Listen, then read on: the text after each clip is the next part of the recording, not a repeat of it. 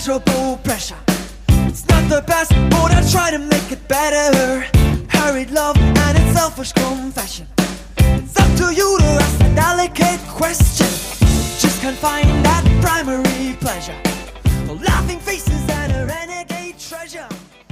Hallo und herzlich willkommen zum Ringfuchs Podcast. Wir sind wieder da und ich hab Bock. Und heute unterhalten wir uns, ich, ich bin der Marvin, mit dem wunderbaren Jesper natürlich. Hi, schön, dass du dabei bist. Hallo. Sprechen wir über Special Effects im Wrestling in einer Zeit, in der das vielleicht notwendiger ist als je zuvor. Die über die Hintergründe sprechen wir gleich. Wir haben gerade für all die Leute, die vielleicht später zuhören, September 2020. Dann könnt ihr vielleicht schon einordnen, in welche Richtung das gerade geht. Aber liebe Leute, es ist so, Special Effects im Wrestling haben für mich persönlich immer eine Riesenbedeutung. Das kann ich jetzt schon gleich vorwegnehmen. Und eines davon, Jesper, ich würde sagen, wir fangen mit dem an, was ganz, ganz oben bei uns auf der Liste steht und vielleicht schon, ja, vielleicht sogar es schon am längsten von allen Special Effects im Wrestling gibt. Und es sind, ich glaube, man kann sagen, die Pyros, oder? Ja, wenn man jetzt nicht ganz korinthenkackermäßig vorgehen will und auch noch die Musik dazu erheben möchte, dann ist Pyro, glaube ich, äh, auf jeden Fall der Effekt, der beim Wrestling, glaube ich, am ehesten in Verbindung mitgebracht wird. Ist, glaube ich, auch ein richtiges Klischee. Ich glaube, jeder äh, Gelegenheitsgucker denkt auch immer an Feuerwerk in der Halle und dergleichen, wenn er an Wrestling denkt. Ähm, insofern, äh, ja, auf jeden Fall das, was zum Wrestling, glaube ich, untrennbar dazu gehört. Es ist halt genau das. Also ich muss echt sagen, es gehört irgendwie dazu und ich finde, die Pyros waren für mich halt immer wieder unfassbar genial, ähm, weil ich das Gefühl hatte, bei Pyros, das ist eine große Situation, die gerade vorherrscht. Das ist etwas, was mich irgendwie emotional mitnimmt und ehrlich gesagt bin ich dann wieder wie so ein kleines Kind, was eigentlich dieses Feuerwerk einfach total toll findet.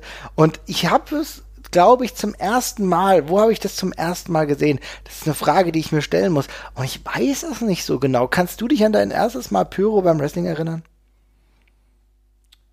Boah, ich glaube, mein erstes, das erste Mal richtig Pyro, das ist, glaube ich, äh, ich habe wahnsinnig selten Pyro bei Wrestling-Shows gehabt. Ich bin ja nur auf super wenig WWE-House-Shows gegangen. Äh, da habe ich ja eine Handvoll maximal mitgenommen oder eher zwei oder sowas. Mhm. Und da gab es damals noch so ein bisschen was ab und zu mal. Mhm. Ähm, ansonsten, ja, ich glaube, da zweimal, dann wird es bei der WXW schon gewesen sein, als die mal ihre zwei, drei kleinen Sachen gehabt haben. Mhm. Und dann das einer mal eben bei WrestleMania in, in, in groß. Also das, ich kann das, ich kann, ich kann meine Pyro-Erlebnisse im Wrestling an, an, an einer Hand, Hand, abzählen und ich glaube, das macht es für mich auch noch so krass besonders tatsächlich. Also ich habe es echt noch nicht oft gesehen. Ja, das stimmt, das ist auf jeden Fall richtig. Also ähm, jetzt vom Live-Erlebnis war, glaube ich, alles ja bei WrestleMania natürlich, als wir dann in den USA waren, das hat alles geschlagen, ganz klar darüber brauchen wir gar nicht sprechen, weil das war ein unfassbares Erlebnis, ja, und das ist genau dieses Entertainment-Spektakel, was wir zu dem Zeitpunkt ja auch wollten. Aber wenn du jetzt mal den Live-Aspekt rausnimmst, sondern vielleicht überlegst, äh, vom Wrestling generell her, wann hast du denn zum ersten Mal Pyro als Fan erlebt? Also ich meine jetzt nicht zu vor Ort, sondern im Fernsehen ja. gesehen. Weil wenn du nämlich die 90er, die 80er Jahre dir mal genau anguckst, dann ist es nicht so regelmäßig der Fall gewesen. Es ist, es, ist nicht, es ist nicht so regelmäßig, aber es kommt reingesprenkelt ja immer mal wieder vor. Also zum Beispiel Shawn Michaels hatte ja doch sehr oft irgendwelche kleinen Pyro-Anleihen noch mit drin. Und ich habe ja damals auch schon diese, das, die ersten Male Wrestling äh, gesehen, so Mitte der 90er oder sowas. Und äh, da kann ich mich zumindest immer an Shawn Michaels vor Pyro erinnern, wie er seine Pose gestrikt hat und dergleichen. Insofern wird das, glaube ich, schon ganz klassisch mit 90er WW, äh, WW, WWF gewesen sein. Ähm, ich kann mich auch noch dran erinnern, als ich dann später mal auf dem DSF mal WCW geguckt habe, da war das auch oft bei und da fand ich es oft eher ein bisschen klein und ein bisschen, bisschen traurig immer, wenn ich es da gesehen habe, weil ich die Beleuchtung in den WCW-Hallen auch nicht, auch nicht mochte. Aber ja, ich glaube, es wird vermutlich irgendwie Shawn Michaels oder dergleichen gewesen sein, ja. Ja, ich mü müsste mal gucken. Ich weiß es gar nicht genau, liebe Leute. Wenn ihr uns jetzt äh, hier zuhört und euch auch fragt, wann war das erste Mal, oder vielleicht wisst ihr es auch, dass die WWE äh, Pyro genutzt hat. Ich wüsste jetzt auch kein konkretes Datum. Ich weiß aber, dass das zur Hulk Hogan Zeit nicht der Fall war. Hm. Es war gerade, ich würde jetzt einfach sagen, es war in der Zeitspanne zwischen 94 und oder zwischen 93 und 96, wo das erste Mal Pyro groß, großartig genutzt wurde. Ich glaube in diesem Rahmen. Vielleicht davor auch schon im begrenzten Maße, da vielleicht sogar ziemlich sicher, aber regelmäßig für den Wrestler-Entrance dann doch echt eher in diesem Rahmen. Würde ich jetzt mal behaupten, aber könnt ihr auf jeden Fall uns mal sagen. Ähm, denn anders als andere Dinge, über die wir auch, dann, die wir zeitlich klarer verorten können, ist Pyro etwas gewesen, was ja, wie, wie du gesagt hast, auch schon bei der WCW stattfand. Ähm, äh, da war auch Ric Flair jemand, der öfter mal Pyro bekommen hat in der WCW. Ähm, aber es war halt nicht komplett stetig und es ist auch nicht so überproportioniert eingesetzt worden, wie manches Mal dann in der WWE oder WWF dann tatsächlich, ne? Mhm, ja, das ist richtig, auf jeden Fall. Ähm, ansonsten, ja, ich keine Ahnung. Ich, ich glaube, äh, man, man, man interpoliert im Kopf auch immer extrem, wie oft das damals vorgekommen ist. Also wenn man sich so an Bilder von damals erinnert, man erinnert sich ja vor allem an große Momente bei WrestleMania und dergleichen. Und da wurde ja schon öfters mal Pyro mit reingebracht ballert auch mal auf Siegesfeiern und sowas und das hat man sehr präsent.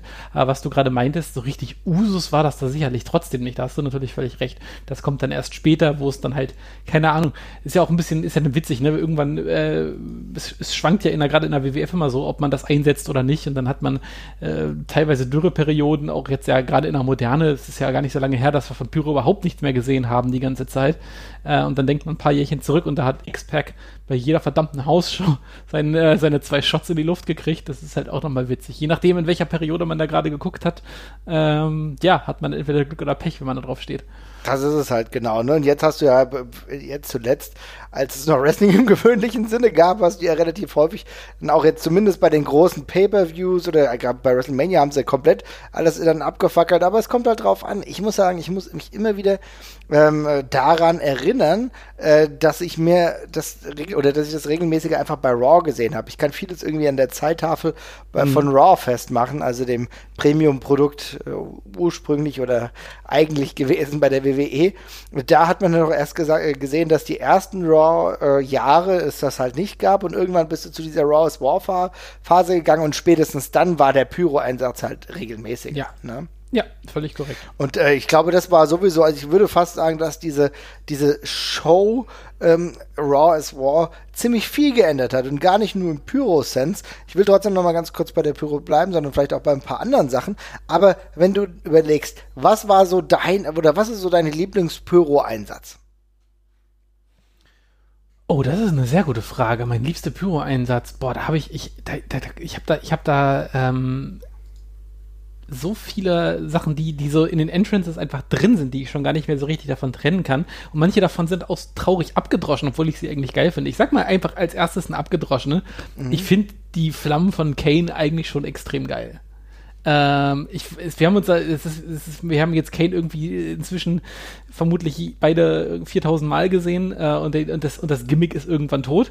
Aber die ersten Male, als ich halt gesehen habe, wie der da rauskommt und dann mit dem Schwenk seiner Arme halt schafft, die, äh, die Flammen aufsteigen zu lassen, fand ich das schon extrem cool und auch geil, weil es eben so ein kurzer Knalleffekt mehr ist als eine wirklich krasse Pyroshow in dem Moment. Das hat mir immer saugut gefallen.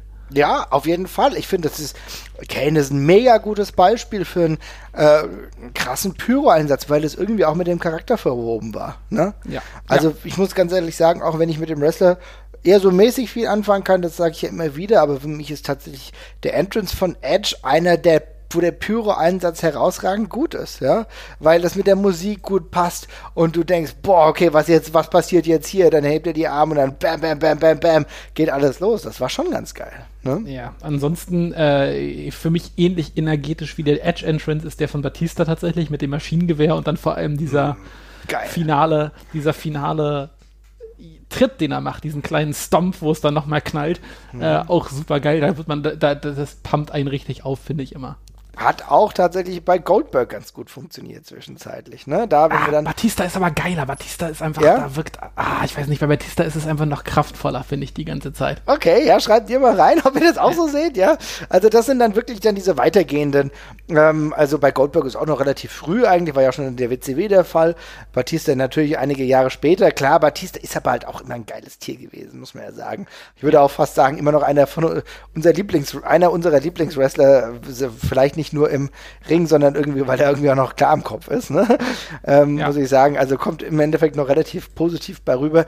Aber du hast natürlich vollkommen recht, wenn ich jetzt dann zurückdenke, wo ich das früher schon geil fand, dann waren die frühen schon Michaels Entrances halt insofern auch cool. Das sah alles ein bisschen weniger krass aus, ne? Auch Big Daddy Cool Diesel hatte, äh, glaube ich, irgendwas, was runterkam und so, ne? Also ein bisschen was war schon da. Aber also halt bei, Diesel, bei, ja. bei Diesel ist es, glaube ich, vor allem die ganzen drei, vier Minuten einfach im Hintergrund so rausgesuppt, oder? Das hat gar nicht mehr aufgehört. Nee, es war da auch einfach, es war halt einfach da irgendwie gefühlt, Ja. ne? Also es ist schon interessant, aber also für mich gehört mittlerweile Pyro-Einsatz nicht nur, nicht nur zum äh, Fan-Dasein als- eines Eintracht-Fans, Grüße an dieser Stelle, sondern tatsächlich einfach auch zum Wrestling dazu. Und ich mag es tatsächlich sehr. Mhm. Ja, ich möchte, ich möchte, ich möchte noch meinen Favoriten tatsächlich nennen, weil Ja, ich habe gerade, mir ist, mir ist jetzt gerade eingefallen, welches ich eigentlich am geilsten finde und das ist, weil es auch ganz anders ist als die meisten anderen Pyro, äh, äh, Pyro, Pyro-Entrance-Manöver, die es da gibt. Und zwar war das von den, das hatten sie nicht so wahnsinnig lang, aber das hatten die Dudleys eine Weile. Äh, am Anfang des Themes, wo zu dem, äh, zu diesem Raketen, Silvester-Raketenstart, Oh, geil. äh, ein, ein so ein Ding an der Hallendecke quasi lang Richtung Entrance geflogen ist und als es angekommen ist, hat es einmal laut geknallt und es gab noch einen coolen kleinen Effekt, aber dieses während es dahin gegangen ist, das war Genau. so eine coole Idee und das war auch, weil es hat, hat natürlich auch gleichzeitig den, den Zweck erfüllt, den das Theme sonst erfüllt. Das ist, jeder weiß sofort, was passiert, wenn dieser Ton äh, ertönt. Da kommen halt die Dudleys und äh, da gibt's aufs Maul. Äh, das habe ich, das habe ich sehr gemocht. Es ist halt einfach so, dass du damit wirklich nochmal was ganz Eigenes, was ganz Charakteristisches für die Person ähm, erzeugen kannst. Auch sei es bei, was weiß ich, Randy Orton, der früher mit dem Goldschauer runterkam. Ne? Und ich, ich meine jetzt nicht die Pornokategorie, ja. Aber ich meine jetzt tatsächlich einfach, äh, wie er reinkam und dann äh, diese goldenen Flocken runterkamen. Auch das ist einfach, das war pure Money. Es sah gut aus. Und damals, selbst als er Intercontinental Champion war, hat es schon was geil, einen geilen Look gehabt. Wir haben über Kane gesprochen. Das ist einfach richtig cool. Das, wir sehen auch da natürlich unterschiedliche Ausformungen des Pyro-Einsatzes, aber das ist tatsächlich schon eine richtig feine Angelegenheit. Ne? Ja, auf jeden Fall. In diesem Zusammenhang muss man ja aber auch sagen, dass die WWE, du hast ja eben angesprochen, auch immer mal wieder aufgehört hat, äh, Pyro einzusetzen. Ich glaube, 2017 oder so war es eigentlich relativ spärlich, ne? Da, äh, ja, war es, glaube ich, auch Gerüchte halber Teil von Sparmaßnahmen, glaube ich. Ähm, und da ist es dann wirklich völlig verschwunden. Also, ähm, war die WrestleMania, wo wir waren, sogar die erste, wo es wieder im großen Stil aufgekommen ist? Also Bin ich hatte bei unserer auf jeden Fall das Gefühl, dass es hier komplette Eskalation war. Ne? Ja, Weil ja. du hast bei Charlotte Flair was gehabt, du hattest irgendwie bei den Titelwechseln, bei mehreren Titeln wechseln ist sogar. Du hast den. Opener, du hast beim Opener, war der Opener war doch hier Brock Lesnar gegen, gegen Seth Rollins und da gab es doch diese Animation mit dem Schwert durch den durch den Lesnar Monsterschädel und allein da ist doch gleich die ganze Leinwand explodiert. Das war doch, das ging ja los und das ist sofort alles in die Luft geflogen. Ja, genau, genau das, was wir bei WrestleMania haben wollten Ja, tatsächlich. ne? genau, ja, ja. Also insofern, ich glaube, du hast vollkommen recht. Ich, das war wahrscheinlich echt jetzt so dieser krassere Einsatz seit längerer Zeit mal wieder. Ne? Ja, ich glaube auch. Also zumindest in dem Dreh ging es auf jeden Fall irgendwann wieder los und ähm, diese Durststrecke, ich hatte auch schon, also keine Ahnung, man kann das auch zu viel machen, man sieht sich da auch schnell dran satt, finde ich, oder man stumpft, nee, satt, satt sehen ist vielleicht der falsche Ausdruck, man stumpft einfach ein bisschen ab. Ähm, Gerade kleinere Geschichten nimmt man ja gar nicht mehr so wahr. Insofern finde ich es schon völlig in Ordnung, es zu reduzieren. Äh, aber diese Phase, wo es ähm, ganz weg war, da hat mir schon was gefehlt, muss ich sagen. Ja, auf jeden Fall. Ich auch. Ich bin halt, wie gesagt, dann wie so ein kleines Kind und mag dann halt auch diese ganzen speziellen Sachen. Das ist für mich einfach Teil einer gesamten Show im Wrestling. Ja. Ja, Und das mag ich. Ich mag es, wie so ein kleines Kind dann auch begeistert zu werden von Flashy Lights, von Pyro und aber auch von ein paar anderen Sachen. Und zwar, äh, ich gehe jetzt einfach mal gerade so die Liste, die wir uns so angefertigt haben, weiter. Und was mir im Verlauf der Jahre als Wrestling-Fan Anfang der 90er angefangen und ähm, dann war es eigentlich immer nur mal bei größeren Veranstaltungen so, dass du irgendwie mal was abgebildet hast, wo so eine Videoleinwand war. Ne? Und äh, ne, es gab immer mal wieder, gerade wenn wir Colosseum-Videos uns angucken, da gab es dann immer mal so äh, Videoleinwände, wo was projiziert wurde. Vielleicht so Anfänge einer Theme, beziehungsweise irgendwie Stand, Standbilder und so weiter und so fort, oder vielleicht nur das Logo. Aber an sich gab es dann erst später einen regelmäßigen Einsatz einer Videoleinwand, die dann einen eigenen Namen bekommen hat. Und zwar die Titan Trons, mein Lieber. Ja, ähm, war für mich eine komplette Selbstverständlichkeit, weil ich bin ja damals mit, äh, mit, mit, mit den Smackdown-Spielen groß geworden und da haben die ja gleich eine sehr prominente Rolle gespielt. Ähm, Zeitlang gab es bei den Smackdown-Spielen ja nicht mehr richtige Entrances, sondern die Wrestler sind quasi nur vor so einer Videoprojektion quasi lang gelaufen, weil das damals noch zu kompliziert war zu bauen auf der Playstation. Ähm, und insofern waren mir, waren mir diese Videos für die Wrestler immer super präsent und ein ganz krasser Bestandteil von der Persona, die da, die da rausgekommen ist. Ähm, und dann habe ich halt irgendwann mal so angefangen, historisches Wrestling zu gucken und habe dann gesehen, oh, das ist, das ist eine relativ neue Entwicklung, dass da jeder ein cool durchgestyltes Video hat, die ja dann damals auch schon echt geil aussahen. So, ne? Es waren ja schon top geil durchproduzierte Musikvideoartige Dinger, die da durchgeflimmert sind. Und Ja, und hängt für mich super eng mit dem Wrestling auch zusammen und sind eine ganz einfache Methode und eine ganz wirksame Methode, eben nochmal einfach klar zu machen, was das für ein Charakter ist, der da, der da rauskommt, indem man eben auch ein bisschen was Historisches zu dem Charakter schon mal zeigt, was er schon gemacht hat und einfach schon gleich zeigt, hier, das ist ein Typ, der macht dies oder das und äh, das sind seine wichtigsten Momente in der Karriere gewesen. Ganz wichtiger Baustein neben dem Theme zum Beispiel auch. Sehe ich ganz genauso. Ich fand, ähm, dass wir auch hier wieder sehen, dass die äh, der Weg hin zu einem anderen Raw und auch, glaube ich, das war Raw's War 1997, wo du die Titantrons zum ersten Mal gesehen hast, wo du einfach gemerkt hast, okay, hier wird die, das Produktionsniveau einfach nochmal krass aufgefahren. Ne? Also das war ja, ja, genau diese Zeit, wo du gemerkt hast, okay, Pyro-Einsatz, krasser, ähm, Titantrons, die sehen ja riesig aus und überlegen wir mal natürlich auch, das ist heute immer noch ein logistischer Aufwand, das ist heute noch mal ein Aufwand, äh, das überhaupt alles so geil hinzubekommen, die ganzen Panels. Ja, überlegt ihr mal, was das damals für ein Aufwand war, diese ja. riesen Dinger aufzubauen, ja, das, und dass ja. die Qualität einigermaßen gut war, damit du das überhaupt angucken konntest, ne, also diese Pixel und so weiter und so fort. Also das ist schon ein digitaler Aufwand, sag ich mal, gewesen, aber es war Standard und es war Bestand, also wichtiger Bestandteil für, für eigentlich unsere Wrestling-Popkultur. Also es ist ja auch, äh, hat, hat, es hat ja auch einen, diesen Standard, den du ansprichst, komplett etabliert innerhalb von kürzester Zeit. Also ähm, es gibt jetzt ja eigentlich nur noch relativ wenige Promotions oder große Promotions, die sich, die, die, die, das nicht als, als, als festen Bestandteil der Präsentation verstehen. Ne? Also egal, ob wir jetzt äh, zu New Japan gucken oder ob ob zu AEW schauen oder zur WXW, äh, das ist überall schon da ganz präsent. Und ja, ich weiß, es gibt genug Beispiele von denen, die es nicht machen, aber es hat sich quer über den Wrestling-Globus halt ausgebreitet, dass zu so einer High-End-Präsentation das einfach ein Bestandteil davon ist. Ähm, und finde es auch spannend, wie ähm, äh, es ist nicht alles gut an der mit 90er WWF-Produktion gealtert oder spät 90er vielmehr. Ähm, aber diese, ähm, diese Titan-Trons, die sind alle schon handwerklich sehr kompetent zusammengeschnitten und gut gemacht in aller Regel. Also es gibt ein paar, die sind natürlich ein bisschen geschmacksverirrt, gar keine Frage. Aber äh, selbst die für Underkader sind oft doch recht actionreich und zusammenge, äh, actionreich zusammengetackerte Videos, die sich sehr gut zur Musik halt irgendwie so ein bisschen durchschlängeln. Also das ist schon beeindruckend gut gemacht muss sagen, ich finde, dass die, ähm, gerade in der neueren Zeit, die Streuung mittlerweile wieder sehr groß geworden ist. Ich habe so ein bisschen das Gefühl, dass man sich nicht immer ganz so viel Mühe damit gibt. Ja, das mag, ja. kann aber auch so sein, dass mir das heute vielleicht krasser auffällt. Ich fand, äh, in Sachen Titan John war beispielsweise das der Ex-Titan schon einfach sehr, sehr gut. Ja. ja. Also, das äh, gleich auf etwas hin, hingeführt hat, wo ich dachte, okay, wow, okay, hier passiert was, mit der Musik abgestimmt alles von äh, The Brood damals noch, wer erinnert sich nicht an Gangrel und äh, Christian und Edge, äh, dieses Stable, was damals reingekommen ist, auch, auch mit anderen Effekten gearbeitet hat und zwar mit Blut tatsächlich, ja. Also das war dann keine Pyro, aber im Endeffekt kann man sagen, dass Edge immer wieder äh, einen gewissen, äh, gewissen Special Effects Einsatz hatte. Mhm. Stone Cold Steve Austin.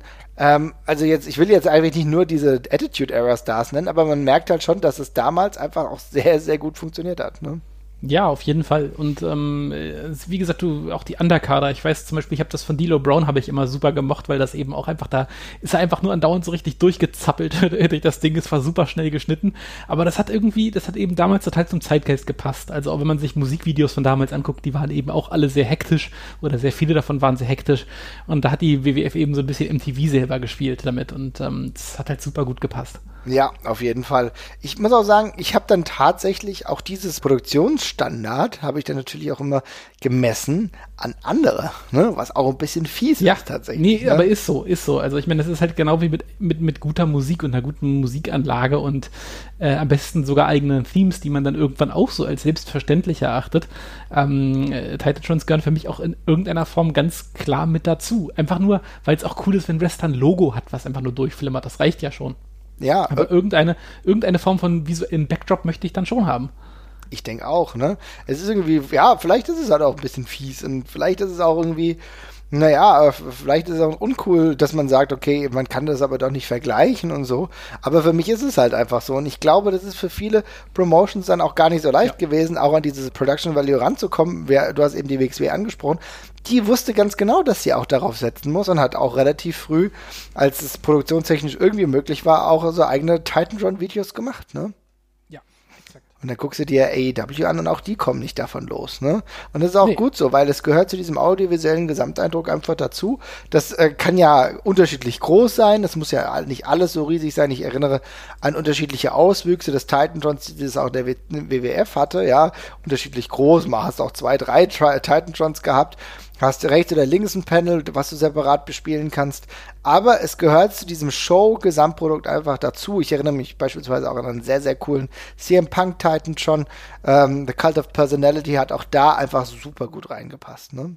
Ja, auf jeden Fall. Also da gibt es sowohl in der Neuzeit als auch in der Vergangenheit eine ganze Reihe von sehr guten Beispielen von Wrestlern, für die das äh, sehr viel, sehr viel Positives bewirkt hat. Und dann gibt, ich meine, da kann man ja auch in die, wenn man jetzt mal in die, äh, in die Moderne schaut und sich dann zum Beispiel Kenny Omega anguckt, der halt seine Titan Trons teilweise dafür nutzt, um halt seinen Videospielgeschmack ein bisschen aufzu, äh, aufzutischen und dann halt irgendwie sich ein Titan schon äh, anlacht, was komplett an Undertale angelehnt ist, was ein relativ obskures Independent-Spiel ist, was nicht so wahnsinnig viele Leute im Mainstream, glaube ich, kennen, dann äh, ist, das, ist das halt auch eine witzige Idee, um den Charakter halt auch nochmal für ja, für die, für die Hardcore-Fans noch mal ein bisschen zu schleifen. Ne? Also das ist dann eben so ein Baustein, an dem kann man sich dann eben auch ein bisschen hochziehen und noch ein paar Running Gags mit einbauen und so. Das ist richtig. Aber wenn wir jetzt mal von dem reinen Fandom für Titan Johns abgehen, müssen wir uns aber trotzdem auch die Frage stellen, welchen Nutzen hat so ein Titan John denn?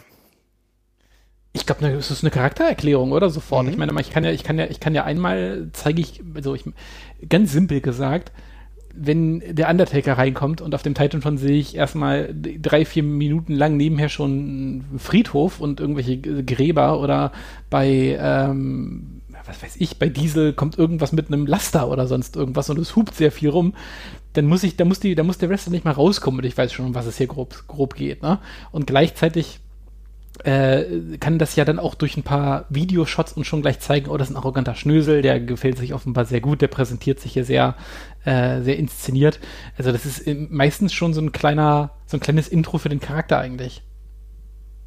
Erstens das und es ist gleichzeitig aber auch eine Erklärung, was die Person oder kann sein, was die Person so drauf hat. Ne? Es ist ja. zeitgleich auch so ein bisschen, es kann sein, dass der Wrestling-Stil ein bisschen erklärt wird und für Leute, die vielleicht zum ersten Mal beim Wrestling sind, ist es einfach eine super Introduction in den Charakter. Ne? Ja, total. Und das ist natürlich äh, immer eine smarte Angelegenheit. Ich weiß noch am Anfang, als vielleicht nicht so oft Wrestling-Szenen gezeigt wurden, sondern eher so Charakterbilder oder vielleicht auch manchmal ganz früher, bevor es der richtige Titan schon war, sondern einfach nur eine Leinwand, da hast du halt die Logos gehabt, ne? Also ich meine, so richtige also das gibt's heute auch noch. Wir haben heute auch noch ähm, Wrestler-Logos, aber früher hatten wir das te teilweise die von Razor Ramon, die Razor's Edge, ne? Also diese ja. Rasierklinge oder sowas. Das ist, das fällt mir immer wieder ein, wenn ich an Wrestler-Logos denke oder bei Bret Hart äh, das Herz irgendwie oder auch bei Shawn Michaels sah es aus irgendwie das Herz, ne? Und äh, das, also das Heartbreak Kit und so äh, logischerweise, ne? Und ähm, oder das Undertaker Kreuz, also dann hattest du wurde das eher eingeblendet, ne? Aber so diese audiovisuellen Punkte sind wichtig und bleiben auch wichtig. Deswegen wird auch heute wieder oder vermehrt auf Titan Jones gesetzt. Nicht immer ist alles so herausragend gut produziert, ja, dass man sagen kann, okay, das ist aber ein ziemlicher random Entrance. Aber die, die allermeisten, selbst wenn du bei NXT anfängst, hast du irgendwie eine kurze Sequenz, damit irgendjemand weiß zumindest, wie du heißt, ne? Ja, absolut. Und ähm, von den guten Sachen kommen wir jetzt zu eher schwierigen Sachen, würde ich sagen. Mm. Denn es ist nicht alles Gold, was glänzt und es ist auch nicht alles mega cool, was Neues, finde ich zumindest. Und da haben wir ein Phänomen, was wir seit ein paar Jahren auch sehen, die 3D-Animation, Jesper. Ja, das ist, ähm, also ehrlich gesagt weiß ich überhaupt nicht, wo das herkommt. Also ich bin, ich bin, ich bin ein bisschen überrumpelt davon, was, was die WWE sich dafür sich entdeckt hat, weil ehrlich gesagt, ich sehe sonst, also ich kenne sonst kein richtiges Erzeugnis, was in Live, in, in, in so, in so ein Live-Feed äh, irgendwie versucht, an die 3D-Animation reinzuhauen, es sei denn, es ist mal irgendwie was Kleines, eine Werbung oder sowas, ne? Also ich weiß noch, es gab's da, es gab's da, es hat da, das gab's noch mal eine Weile in der Premier League, da haben sie dann angefangen, den Anstoßkreis zum Beispiel mit einer digitalen Bierdose oder sowas äh, aufzubauen und sowas. Äh, aber das, hat, das haben sie schnell auch wieder gelassen. Und in den letzten zehn Jahren habe ich wirklich wenig Sportveranstaltungen oder dergleichen gesehen, die versucht haben, das zu machen. Auch weil es technisch eine relativ schwierige Geschichte ist. Es ist nicht so einfach, irgendein 3D-Objekt da reinzuflanschen und das sieht dann irgendwie gut und organisch aus. Und ehrlich gesagt, wenn man sich diese anguckt, wie die WWE das macht, dann sieht man auch relativ schnell, warum das die anderen nicht machen oder warum das sonst niemand macht, weil das sieht in aller Regel ziemlich grauenvoll aus und ist auch von den Ideen her schon nicht so gut. Also ob das jetzt ein großer äh, Hund bei Roman Reigns ist oder irgendwie rumschwirrende Kabuki-Masken bei, bei Asuka, äh, ich verstehe es ehrlich gesagt nicht ganz und ich finde es ehrlich gesagt doppelt seltsam, weil das Publikum in der Halle hat ja auch nichts von. Ich finde das auch zum Kotzen, wenn ich ehrlich bin. Ja? oh Mann, ey. Das, natürlich hat das Publikum nichts. Aber, also, also bei allem Respekt, ey. Du, warum machst du das denn? Also warum? Ich meine jetzt, ich, ich glaube, also ich, ich, ich habe nur ein Bild davon gesehen, aber ich glaube, das stimmt tatsächlich, dass zum Beispiel Matt Riddle jetzt bei WWE Payback einfach in 3D Flipflops bekommen hat. Cool. Also, das hilft doch uns allen nicht, oder? Also, also jetzt wirklich, muss das denn sein? Ich meine, die Asuka-Masken, wenn du das für einen Wrestler machst, ist es ein geiler Effekt. Weißt du? Dann, äh, dann hast du das so spezialisiert, dass es für eine Person irgendwie ganz cool ist. Aber für jeden fucking Wrestler random diese 3D-Effekte, das sieht in aller Regel scheiße aus. Und das wird ja nicht besser, wenn du, was für scheiße aussieht, einfach noch öfter verwendest. Das verstehe ich nicht. Ich, ich verstehe es auch nicht. Also gerade man könnte, es gibt noch so viele Sachen, die man mit einer, mit, mit einer coolen Pyro- oder Lightshow machen könnte. Also gerade auch mit irgendwelchen, ich finde zum Beispiel, die WWE setzt relativ wenig von irgendwelchen äh, von irgendwelchen Lasern oder sowas ein, womit man, was man ja auf Konzerten noch super oft sieht, womit du super fetten Kram machen kannst. Ähm, und das wirkt sowieso dann auch am Fernsehen, sowohl am Fernseher als auch live ganz gut. Aber diese Dinger, ähm, also wie gesagt, ich weiß wirklich nicht, wo die Idee dafür herkommt, weil ich sehe es sonst nicht viel. Und ähm, in aller Regel ist es eine sehr simple Art, was sie sich da einfallen lassen. Das ist halt irgendeine Art Maskottchen für die jeweiligen Wrestler, aber es, ey, es sieht halt einfach, also gerade wenn man halt irgendwie mal so ein bisschen Videospiele spielt und sieht, weiß, wie heute so 3D-Objekte und dergleichen noch aussehen können, dann sieht das eben einfach aus wie aus den, also das sieht dann wie 20 Jahre aus, ne? also wie 20 Jahre alt aus. Das ist einfach dermaßen aus der Zeit gefallen und äh, passt auch nicht zum sonstigen Hochglanz, was die da haben. Nee, es passt nicht und äh, ich weiß nicht, vielleicht war das irgend so eine komische Idee, die äh, Vince McMahon, auf, als er mal eine VR-Brille aufhatte, irgendwie gemeint hat, okay, das müssen wir jetzt auch implementieren. Ich weiß es nicht, aber es kommt tatsächlich einfach nicht rüber. Das muss ich wirklich einfach so sagen. Und es wirkt eher peinlich und befremdlich. Das ist leider echt was, was du echt in die Tonne treten kannst. Ich hab, ich weiß noch was, äh, als, als wir damals diesen, das, das, WrestleMania in New Orleans war das, glaube ich, wo sie mhm. das das erste Mal groß rausgefeiert haben. Und da kamen auch diese grauenvollen äh, Masken von Asuka reingeflogen. Und dann kamen von hinten noch so komische, abgehackte, bunte Strahlen, die da irgendwie rausgekommen sind. Und ich habe im ersten Moment überhaupt ja, nicht weiß, verstanden, was weiß. das darstellen soll. Ich dachte, das wäre ein Grafikfehler oder sonst irgendwas. Und habe es echt nicht geschnallt. Und dann kam irgendwie danach noch ein zweiter von diesen Entrances. Da hast du dann gemerkt, okay, nee, das, das soll so aussehen irgendwie. Ähm, also mich, mich reißt das einfach nur komplett raus, muss ich ganz ehrlich sagen. Mich ebenfalls. Also schreibt ihr mal äh, und schreibt uns mal einfach auch vielleicht bei YouTube oder auch äh, sehr, sehr gerne bei Twitter. Schreibt mal, ob ihr das anders seht, aber ich habe ehrlich gesagt voll meine Schwierigkeiten damit. Und ich bleibe dabei, das ist keine positive Entwicklung für das Produkt. Also vielleicht äh, habe ich ja auch, ich, vielleicht habe ich ja auch ein Pay-Per-View nicht gesehen, wo, das, wo es das irgendwo mal in cool gab. Also, also ich meine das jetzt wirklich nicht, ich, ich übertreibe jetzt wirklich nicht. Jedes, welches ich davon gesehen habe, sah blöd aus. Also äh, manche sahen katastrophal schlimm aus, wie das von Asuka, und ein paar andere waren einfach nur so, äh, okay. Aber ich habe noch kein einziges davon gesehen, wo ich gesagt, wo ich gesagt hätte, okay, wenn man das so macht, dann macht das schon irgendwie Sinn. Nee, ja. Also ich, was soll ich sagen? Ich war eigentlich froh, dass es nicht mehr ganz so häufig ist. Jetzt habe ich das wieder häufiger gesehen. Also sie hatten auch da, probieren sie immer mal, haben es dann irgendwann auch mal sein gelassen. Jetzt ist es momentan gerade wieder öfter im Einsatz, was natürlich auch ein bisschen damit zusammenhängt, dass man mit dem neuen WWE Thunderdome sowieso relativ viel probiert. Äh, was auch verständlich ist, weil es eine neue Art ist, ähm, Wrestling auch zu präsentieren. Das ich, also das muss ich auch mal sagen.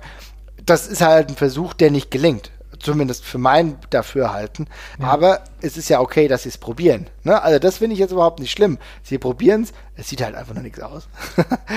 ja, ich, also wie gesagt, ich habe das zum allerersten Mal, glaube ich, so richtig 2018, glaube ich, gesehen bei WrestleMania mit dieser Asuka-Maske. Ähm, danach ist es noch einmal, ein, einige Male öfter aufgetaucht, aber naja, es muss einem auch nicht alles gefallen. Ne? Nee, also das ist definitiv nicht für mich. Aber ähm, ja, vielleicht finden es ja Kinder irgendwie cool. Andererseits, ich, ich, nee, das ist halt, das ist, glaube ich, genau mein Problem. Ich weiß nicht, wem das gefallen soll. Weil Kinder sitzen dann vor, ihrer, vor ihren Konsolen und die wissen, wie gut sowas aussehen kann. Und selbst wir, die jetzt schon zumindest ein bisschen älter sind, auch wir haben es schon besser gesehen und sind dafür jetzt, glaube ich, auch sonst nicht so wahnsinnig empfänglich. Aber gut, vielleicht ähm, haben wir ja wirklich einen Zuschauer, der, der das richtig gut findet. Und dann ist es super. Dann bin ich mal gespannt. Ja. Am besten noch mit Argumenten dafür, wenn es geht. Ja, ja, ja, gerne. Super. Aber wie gesagt, äh, es gibt gute Seiten, gute Zeiten und schlechte Zeiten. Äh, 3D-Animation ist eher ein bisschen schwieriger. Was aber so totaler Standard natürlich ist, sagen wir heute, was aber auch natürlich für die Präsentation einer Show ganz, ganz wertvoll ist, ist tatsächlich auch die Beleuchtung erstmal. Ne? Absolut. Ähm, das sind so Kleinigkeiten, da fängt man irgendwie erst spät darauf äh, zu achten, wenn man sehr viel Wrestling gesehen hat und dann irgendwann mal anfängt so, also keine Ahnung, man, am Anfang ist Wrestling ja wahnsinnig überwältigend, weil so viele einzelne Facetten sind und man gar nicht darauf achtet, wie, äh, was, was jetzt genau für einen coolen Eindruck sorgt. Und man versteht manchmal auch gar nicht, warum einem bestimmte andere Shows gar nicht so gut gefallen. Also zum Beispiel, ich habe es ja vorhin gesagt, ich habe immer meine Probleme mit der WCW gehabt. Mhm. Ähm, weil ich die, weil das einfach eine Show war, also die Weeklies von den WC, von der WCW, fand ich in aller Regel grauenvoll ausgeleuchtet. Das war mir einfach immer zu hell, es war mir zu simpel ausgeleuchtet, es sah halt irgendwie sehr simpel aus. Und dann hast du halt zeitgleich irgendwelche WWE-Shows gesehen und die sahen einfach knackig und äh, fett, mit einem schön fetten Kontrast auch, auch natürlich nochmal nachgestellt danach. Das sah irgendwie alles lebendiger aus. Und irgendwann merkst du, oh, warte mal, eine geile Beleuchtung, die lässt, also einmal sieht es im Fernsehen extrem viel cooler aus, aber wo es einfach auch super wichtig ist, und das weiß auch jeder, der mal auf einem Konzert war, das ist gerade in diesen Hallen, wenn du live da bist, das ist wichtig, ne? Weil, weil also bei Licht äh, sieht jetzt zum Beispiel die Turbinenhalle auch nicht wunderschön aus. Äh, wenn, man, wenn, das, wenn, das, wenn man da drin alles sehen kann und jede Wand äh, begutachten kann, dann ist es jetzt nicht ein wahnsinnig beeindruckendes Gebäude per se. Aber wenn man das erstmal ein bisschen in Szene setzt, dann kann, wird das auf einmal ein Wrestling-Tempel. Und ähm, äh, für die Atmosphäre ist das live, glaube ich, das Wichtigste. Auf jeden Fall. Es ist genau das. Es ist äh, die, ja, die Magie des Lichts tatsächlich, muss man schon sagen.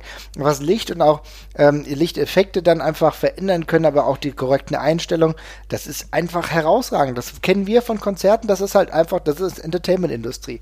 Muss man ganz klar so sagen. Also Veranstaltungs- Beleuchtung, also wie du das richtig machst, wie du es richtig einsetzt. Übrigens auch unterschiedlich für die jeweiligen Wrestler. Ne? Kann das ja auch sein, dass der eine Wrestler eher die Farbschattierung äh, hat, der andere ähm, arbeitet mit den Lichtern und so, ne? damit du nochmal klar illustrierst, okay, das ist die Farbe, mit dem der rauskommt.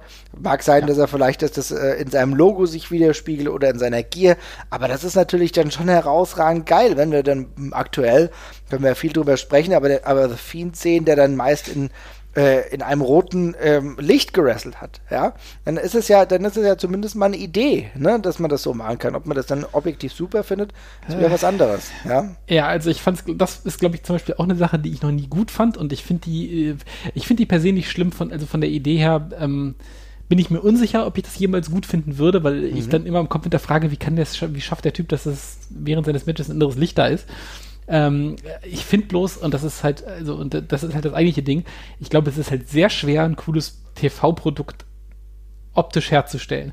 Und das ist ja auch gerade bei der WWE, glaube ich, ein sehr vorsichtig austachiertes Bild, was man da quasi hat. Mhm. Und ehrlich gesagt habe ich immer den Eindruck, ähm, es ist extrem schwierig, wenn man dann irgendwie versucht, mal während der Show mal kurz was völlig anderes zu machen, weil ehrlich gesagt, ich habe immer Probleme, dem optisch zu folgen, ganz einfach. Also für mich ist es nicht nur eine Frage des Geschmacks, sondern einfach auch, wie gut ich der ganzen Geschichte zugucken kann. Hm, da erinnere ich mich an die Sankara-Matches damals, da gab es das ja auch schon. Ja. Und jetzt beim Fiend finde ich es aber genauso. Ich habe dann einfach teilweise Probleme zu erkennen, was da passiert und das in Momenten, wo ich offenbar erkennen soll, was da passiert. Also ich finde das dann eher sehr anstrengend zuzuschauen tatsächlich. Ja, das kann ich nachvollziehen. Also das ist auch ja ähm, durchaus etwas, was auch nicht, vielleicht auch gar nicht jedem irgendwie so gefallen kann. Ich wollte das nur als Beispiel illustrieren, ja. nee, äh, dass es halt möglich ist, ne, auch sowas zu machen. Ähm, aber gerade Beleuchtung ist ja tatsächlich ein absolut, ja, auch wenn es ist ein absolut herausragend wichtiges Teil. Man, könnt, man könnte sagen, ja, es ist ja mittlerweile Standard, aber eine richtige Ausleuchtung muss auch erst richtig gut gemacht sein. Das ist eine hohe Eben Kunst. Drum. Nee, das ist, das ist glaube ich, eine ziemliche Paradedisziplin. Also, um nochmal zur Turbinenhalle zurückzukommen, wer da mal öfters war, der weiß, wie sich dieses, äh, die, das, das ganze Bild in der Halle einfach äh, Stück für Stück halt auch geändert hat. Ähm, und dann ist es halt auch ein tierischer, tierische Challenge, da mal irgendwie kurz während der Show was ganz anderes draus zu machen, glaube ich.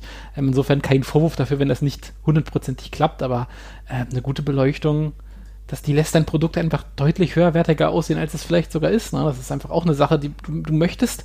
Es, es, es, muss ja genauso ausgeleuchtet sein, dass du dich in der Halle irgendwie noch halbwegs zurechtfindest, aber dass der ganze Fokus von diesem ganzen Raum unweigerlich auf diesem Ring liegt in dem entscheidenden Moment. Und ähm, das, ist, das ist schon eine Kunst für sich, glaube ich. Definitiv. Und das ist auch etwas, was halt Einzüge auch noch größer macht. Ne? Wir sind wieder bei den Einzügen. Am Ende kann man immer wieder sagen, Wrestling ist auch ähm, dass Einzüge grandios aussehen, ja, weil sie den Wert ja. eines Wrestlers irgendwo verkörpern oder auch die, äh, die Charakterdarstellung klar machen. Das ist ganz wichtig.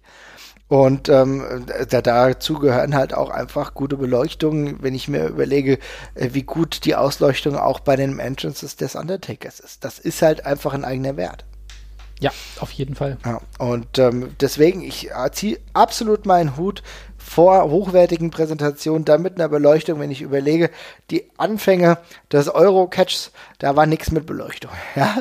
Also da war im, im, schlimmsten Fall war alles hell, ja, in der Turnhalle beispielsweise, ähm, als wir alle unsere Schlappen da anziehen mussten und so weiter und so fort. Da haben wir letztens ja schon drüber gesprochen, unser, einer unserer ersten Wrestling-Events, da war alles hell. Ne? Ich glaube, es war doch komplett ja. hell eigentlich, diese Veranstaltung. Das war sehr hell in den Dingen. Ja, oder es war dann halt einfach mal anders und es war einfach alles dunkel. Anfänge bei der WXW beispielsweise. Da war einfach alles prima erstmal dunkel. Ja. Also was ich noch, also ich meine jetzt bei dieser Turnhallenshow in Hannover, da war es zumindest so, es war eine Turnhalle mhm. Und wenn man die hell macht, dann weiß man zumindest, was man erwarten kann.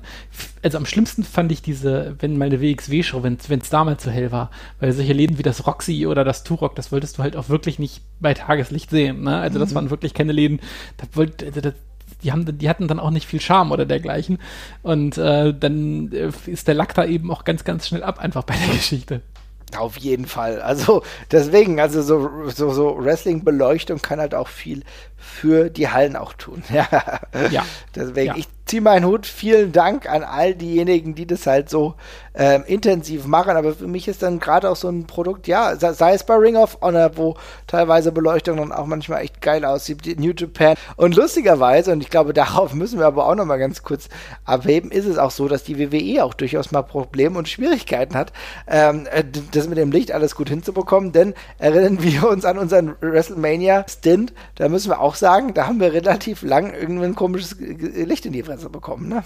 Das, exakt. Äh, und also das ist ja auch so eine Sache, das verstehe, also ich verstehe, also so ärgerlich das für uns war, ich verstehe ein Stück weit, wie es passieren kann, weil man hat irgendwie ein Setup, aber die Hallen, in die die, in die, die WWE da veranstaltet und dann nochmal besonders bei so einem Stadion wie bei WrestleMania, das kannst du, die kannst du vermutlich miteinander alle nicht mal vergleichen, ne? Nee. Also wenn du zehnmal da gewesen bist oder so, dann weißt du vermutlich irgendwann, was gut für die Halle funktioniert, aber dann bist du auf einmal in so einem 130.000 Mann Kessel, bei dem alle, bei dem, in dem alle noch gut sehen möchten, bei wechselnden Lichtverhältnissen im Laufe des Abends auch noch. Das äh, kann ich mir schon vorstellen, dass es das nicht so ganz einfach ist. ja, es ist wirklich wahrlich schlimm, aber es ist dann trotzdem, es ergibt sich ja dann tatsächlich ja auch ein eigenes lustiges Bild, wenn du dann mal kurz bei Twitter bist und siehst dann, okay, 30 40, 50, oh, sind tausend Leute, die sich gerade über die komischen Lichtverhältnisse beschweren, weil sie es die ganze Zeit ja. ins Gesicht geblendet bekommen. Ja. ja. auch daran zeigt sich dann wieder die Schwierigkeit des Ganzen. Ne? Ja, auf jeden Fall. Auch interessant äh, bei Licht, ähm, ich glaube, weiß nicht, ob wir es als eigenen Punkt auffassen müssen, aber ist natürlich dann die Korrelation und die Zusammenarbeit bzw. Zusammenspiel mit Rauch. Ne? Das, ja. ähm, das gehört ja auch dazu. Ne? Irgendwie witzig, weil ähm, ich habe immer wieder oft den Moment äh, beim Wrestling, wenn ich, wenn wir, wenn wir bei einer Live-Show oder bei einer WXW-Show sind und dann stehen wir da irgendwie in der Nähe des Entrances und dann wird ja oft am Anfang oder so eine halbe Stunde vor der Show werden schon mal die einzelnen Gerätschaften einmal so durchgetestet und da flackern einmal die Lichter durch und dann pustet irgendwann auch mal diese Nebelmaschine schon ordentlich was in die Luft. Und jedes Mal denke ich mir, wofür braucht man eigentlich eine Nebelmaschine? Also wo kommt die konkret zum Einsatz heute Abend? Und dann fällt es mir, die ganze Show fällt es mir nicht wieder auf, aber wenn ich dann mal irgendwie die Sachen on tape sehe und du sie halt siehst, jeder verdammte Entrance nutzt diese, nutzt diese Nebelmaschine oder, oder sehr viele davon, damit das Licht einfach cooler bricht und eben eine dichtere, ja, sprichwörtlich dichtere Atmosphäre halt entsteht, dann merkst du, wie sau wichtig eben auch so eine offensichtliche Kleinigkeit ist. Aber die, die Nebelmaschine ist ja auch auf jedem Konzert so, dass äh, Tool Nummer eins, was man eigentlich nutzt. Auf jeden Fall. Und was du sagst, das Licht wird gebrochen, ja?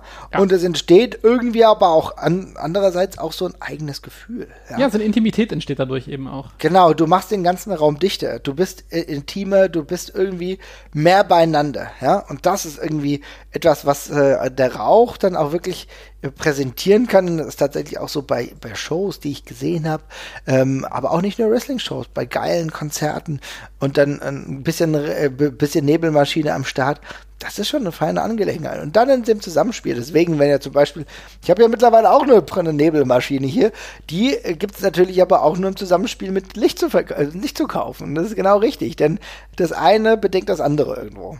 So ist es, so ist es. Naja, was in der letzten Zeit relativ häufig vorkam und für mich ein bisschen schwierig ist, ist in der Tat die Tatsache, dass wir momentan leider, ne, Zeiten von Corona mit Fake Crowds arbeiten müssen. Ich habe da meine Schwierigkeiten erstmal. Ja, da habe ich auch meine Schwierigkeiten mit. Ähm, das ist tatsächlich eine haarige Angelegenheit. Also ich äh, möchte, ich möchte das nicht werten, weil ich weiß, dass das alles gerade aus einer aus einer Not raus geschieht äh, und man verzweifelt versucht, ein gewohntes Bild quasi zu präsentieren an der Stelle. Mhm. Äh, und das ist halt, ist halt ein Pflaster. Mir persönlich, mich, mir persönlich stößt es, stößt es sauer auf, aber ich habe ja auch schon Stimmen gelesen von Leuten, die meinten, sie können sich, finden sich damit besser zurecht. Ähm, die Variante, die man jetzt gefunden hat mit ein paar Leuten, die man da hinsetzt, also eine kleine Anzahl und die dann ein bisschen Lärm machen, die finde ich bisher eigentlich am charmantesten und am funktionalsten. Ähm, aber hier kein, äh, kein Vorwurf, wo ich es halt immer schlimm fand, war, wenn man es halt im Fernsehen gemerkt hat, schon zu Zeiten, als noch Zuschauer da war, äh, dass da was eingespielt worden ist, was die WWE auch mal sehr gerne gemacht hat. Äh, das fand ich dann schon deutlich unangenehmer. Also ich hatte diesen einen Moment, wo ich dann irgendwann mal, wo jemand die, ähm, man kennt das ja, wenn man irgendwie noch El Bandi äh, früher geguckt oh hat, Gott, Schrecklich ja. der Familie, ne? Wo immer der gleiche, der gleiche Typ gelacht hat, der immer so klang, als wäre er kurz zum Herzinfarkt schon die ganze Zeit, weil er so gegrölt hat quasi. Und irgendwann fängst du einmal drauf an zu achten und du hörst dann, okay, das ist der hat drei verschiedene, drei verschiedene Lacher, Lacher, der Typ, und die werden einfach immer im Wechsel wieder eingespielt. Und das gleiche gibt es ja mit diesen, mit diesen, mit diesen, mit, mit den, mit den Pops beim Wrestling. Da, die haben auch so drei, vier verschiedene Dinger gehabt, insbesondere in den Mid-2000ern, die die gespielt haben. Und ich habe einmal angefangen darauf zu achten und dann merkst du halt irgendwann, wie viel aus der Konserve kommt von dem ganzen Gedöns. Äh, oder eine Weile gekommen ist. Sie haben das auch wieder deutlich runtergefahren, aber da, da bin ich auch fast durchgedreht, wirklich. Also das, das ist halt auch eine, das, das, also da fühlt man sich auch ein bisschen über den Tisch gezogen, finde ich tatsächlich. Ja, weil äh, hier kommen wir auch wieder zu dem ganz, ganz wichtigen Punkt, dass ähm, ein Wrestling-Produkt ja auch von der Authentizität der Fans lebt. Ne? Und wenn du diese Authentizität nicht hast, äh, dieses originale, ehrliche Gefühl, Reaktion, manchmal im schlimmsten Falle, aber auch Nicht-Reaktion bezüglich einer Aktion, bezüglich, bezüglich eines ganzen Wrestlers oder einer ganzen Darstellung, dann fühlst du dich insofern verarscht, weil du ja ähm, auch wissen willst, wie stehen die wirklich zu ihm. Und dann hast du aber so einen komischen Einheitsbrei und du kannst gar nichts ausmachen. Das ist für mich tatsächlich gerade eine große Schwierigkeit, weil äh, wenn immer, wenn ich immer diesen gleichförmigen Klangteppich habe, der, keine Ahnung, ich hatte mir letztens mal, ich mir mal ein bisschen quer geschaut und irgendwann hatten sie zwischenzeitlich so einen Klangteppich, äh, der eins zu eins aus einem WWE 18 Spiel kam, ne, wo ich mir auch gedacht habe, okay, ja. Leute, also, ne, also ist das jetzt euer Ernst, jetzt sag ich mal, ja. Ähm, ich weiß, dass das schwierig ist. Ne? Ich weiß, dass die Produktionsbedingungen momentan extrem problematisch. Deswegen will ich das in dieser konkreten Situation gar nicht problematisieren. Ne? Ähm, ja. Aber ich finde halt, in der optimalen Welt, wenn äh, alles optimal läuft, sollte es sowas nicht geben. Wenn, dann ist nämlich keine Reaktion. Ja, wenn die Fans einfach nichts machen. Insofern besser, weil das eine authentische Reaktion ist. Ja, sehe ich exakt genauso. Ähm, das ist halt auch das, was man sich verdient als Promotion ein Stück weit, finde ich. Ähm, und ähm, so, also ich finde, es nimmt, es, es, es nimmt ja auch einem richtigen Pop so ein bisschen die Kraft, wenn man es halt die ganze Zeit im Ohr hat, dann ist es ja irgendwann nur noch, nur noch, nur noch, nur noch Geräusch, nur noch Noise. Und ähm, es ist ein Auf und Ab äh, und äh, unterschiedliche Reaktionen auf verschiedene Sachen bei der Show sind halt einfach super wichtig. Auf jeden Fall. Das ist genau das. Unterschiedliche Reaktionen. Wir werden wahrscheinlich auch nochmal irgendwie eine Folge zu der Bedeutung von Fans machen, weil aktuell ist mir das ein großes Bedürfnis, äh, das auch nochmal irgendwie klarzustellen, weil niemals merkt man mehr den Wert von Fans, als wenn sie halt einfach nicht da sind. Ne? Ja, so ist es. Und ähm, wie gesagt, Fake Crowds ist insofern auch früher schon bei der WCW beispielsweise ein Problem gewesen, wo du gemerkt hast, okay, da haben sie jetzt einfach nur random Jubler eingespielt und denkst, okay, diese Person hat niemals so viele Jubler bekommen, das hätte ich mitbekommen. Ne? Ja, ja. Aber, naja, gut. Also Fake Crowds ein bisschen ein Problem. Ähm, was hast du denn noch so auf dem Tableau, was wir noch ähm, besprechen könnten? Tatsächlich habe ich nur noch eine Sache mehr aufgeschrieben an der Stelle und das sind im Grunde, ähm, ja, ich habe es mal im, unter dem weitesten Begriff Props äh, zusammengefasst, also äh, Requisiten, sage ich mal. Ähm, und als Beispiel dafür möchte ich einfach mal den guten alten zusammenbrechenden Ring nehmen, den wir jetzt in der WWE ja schon ein bisschen häufiger hatten. Ja, den hatten wir Äh, schon recht häufig in der letzten den- Zeit mal wieder, ne? Gerade, gerade, ja, gerade in der letzten Zeit, aber ich meine, also wenn man jetzt, wenn man jetzt mal, ist es, glaube ich, immer noch eine der am wenigsten genutzten Kniffe von der WWE, wenn man sich anguckt, wie sie sonst eben auch alles schon immer wieder verschleudert haben, again Am Ende again. auf jeden Fall, ja. Ja, ähm, insofern ist es noch, also ich, es wird schon zu viel, aber es, es, es war mal sehr selten. Äh, aber ich, ich mag den Effekt sehr, sehr gerne. Also gerade bei so einem, ich weiß nicht, damals bei Brock Lesnar gegen Big Show, das war sau cool geteilt mit diesem Superplex. Äh, als der Ring dann zusammengebrochen wird und Ecke für Ecke dann so in sich kollabiert. Das ist ein saugeiler Moment, das ist cool. Und genauso finde ich es cool, wenn auch nur ein Teil des Rings kaputt geht. Ich finde das immer wieder einen coolen Effekt, wenn jemand durch den Ring irgendwie äh, gebombt wird an irgendeiner Stelle oder sowas. Das mag ich, weil man damit, man rechnet damit an der Stelle nicht. Ich rechne auch nie mit dem kollabierenden Ring. Das ist, das ist eine der wenigen Sachen, von denen ich immer wieder überrascht werde, wenn sie passieren. Ist wirklich so, ne? Weil du denkst ja, okay, zwei Watts, okay, von mir aus, oder Ja. der eine Watts mehr, der andere Watts weniger, aber du gehst nicht davon aus, okay, jetzt kollabiert der Ring. Ich kann mich noch dran erinnern, ich weiß gar nicht, das war sogar gar nicht im Ring oder sondern am Ring, als ähm, auch mal was eingekracht ist mit Bam Bam Bigelow in der ECW, das war auch grandios, ne? Ich glaube, war es Bam Bam Bigelow und Taz, glaube ich, ne, die sich da Yes. so ineinander verhakt haben.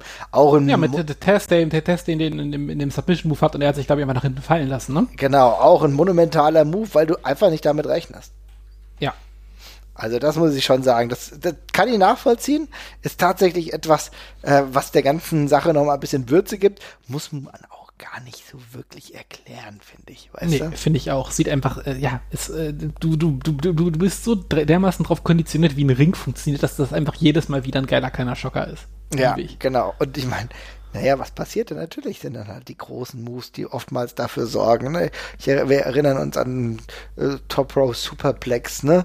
Der, der dann dazu führt. Ja, und das ist irgendwie cool und finde ich eine schöne kleine Aktion auf jeden Fall.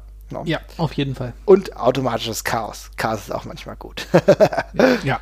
ähm, in diesem Zusammenhang muss ich auch sagen, dass ich noch eine ganz andere Richtung habe, die ich immer ganz kurz ansprechen wollte. Wir haben ja, wie gesagt, viel über Pyros gesprochen.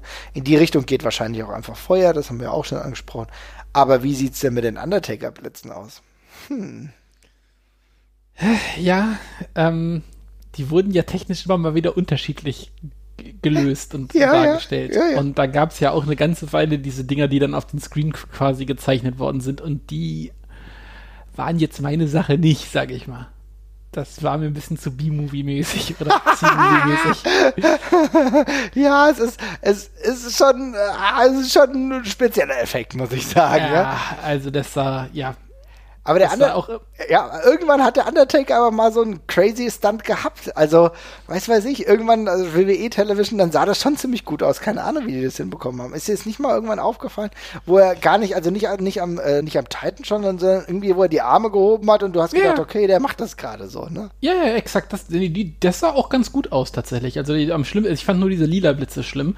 Äh, aber diese Szene mit, dem, mit den hochgerissenen Armen, an die kann ich mich auch noch gut erinnern. Das war ja auch eher Neuzeit. Ne? Das müsste ja irgendwie schon 2010er gewesen sein oder so. Ja. Äh, die, sah, die sahen super cool aus. Ich, und die, und die, äh, die haben ja auch ganz oft ganz normale Pyro-Aktionen gemacht. Also wo dann zum Beispiel irgendwie so zwei Pyro-Drähte halt irgendwie zu den Turnbuckles gegangen sind oder dergleichen. Und die sahen auch immer fett aus. Da kannst, das sieht mit dem, darum habe ich auch nie verstanden, warum sie sich die Mühe machen mit diesen Special Effects, weil diese, die, diese Pyro-Blitze, die sehen viel mehr nach, nach, nach echtem Blitz aus, als es diese drüber gemalten Sachen immer getan Die haben. drüber gemalten Sachen sind schon sehr, sehr. Also meine Güte, jetzt habe ich. Oi, oi, oi, oi, oi, oi, oi. Das war schwierig tatsächlich, ne? Ja, auf jeden Fall. Oh, okay, ja, stimmt. Ja, also diese originalen Blitze, das hat schon irgendwas gehabt. Also das hat mir, ich kenne ja den produktionstechnischen Hintergrund davon gar nicht. Aber es ist lustig, weil wir können so vieles eigentlich am Undertaker abhandeln. Tatsächlich auch den Einsatz. Wir haben ja eben schon über Pyros gesprochen, wir haben schon über Beleuchtung gesprochen. Aber der Undertaker hat tatsächlich auch schon öfter mal so Laser-Einsatz gehabt, ne? Ja, ja, ich weiß noch, es gab doch, äh, äh, ich weiß jetzt nicht, was du jetzt konkret meinst, aber ich kann mich, es gab diesen einen sehr coolen Undertaker-Entrance mit den, mit den, mit den, mit den Zombies quasi. Mhm. Also wo diese, die, diese Silhouetten von Händen, die da quasi in den ja. Rauch rumgenebelt haben. Und da kam auch so diese, diese vereinzelten Laser, die auf die Kamera gerichtet waren, die ganze Zeit, wenn ich, wenn ich das nicht durcheinander werfe. Das sah sehr, sehr cool aus. Ja, ich glaube auch tatsächlich, dass der Undertaker äh, John Cena Fight bei WrestleMania, ich kann sogar sein, dass da auch selbst äh, Pyro, äh, dass, dass da selbst dieser Lightning war.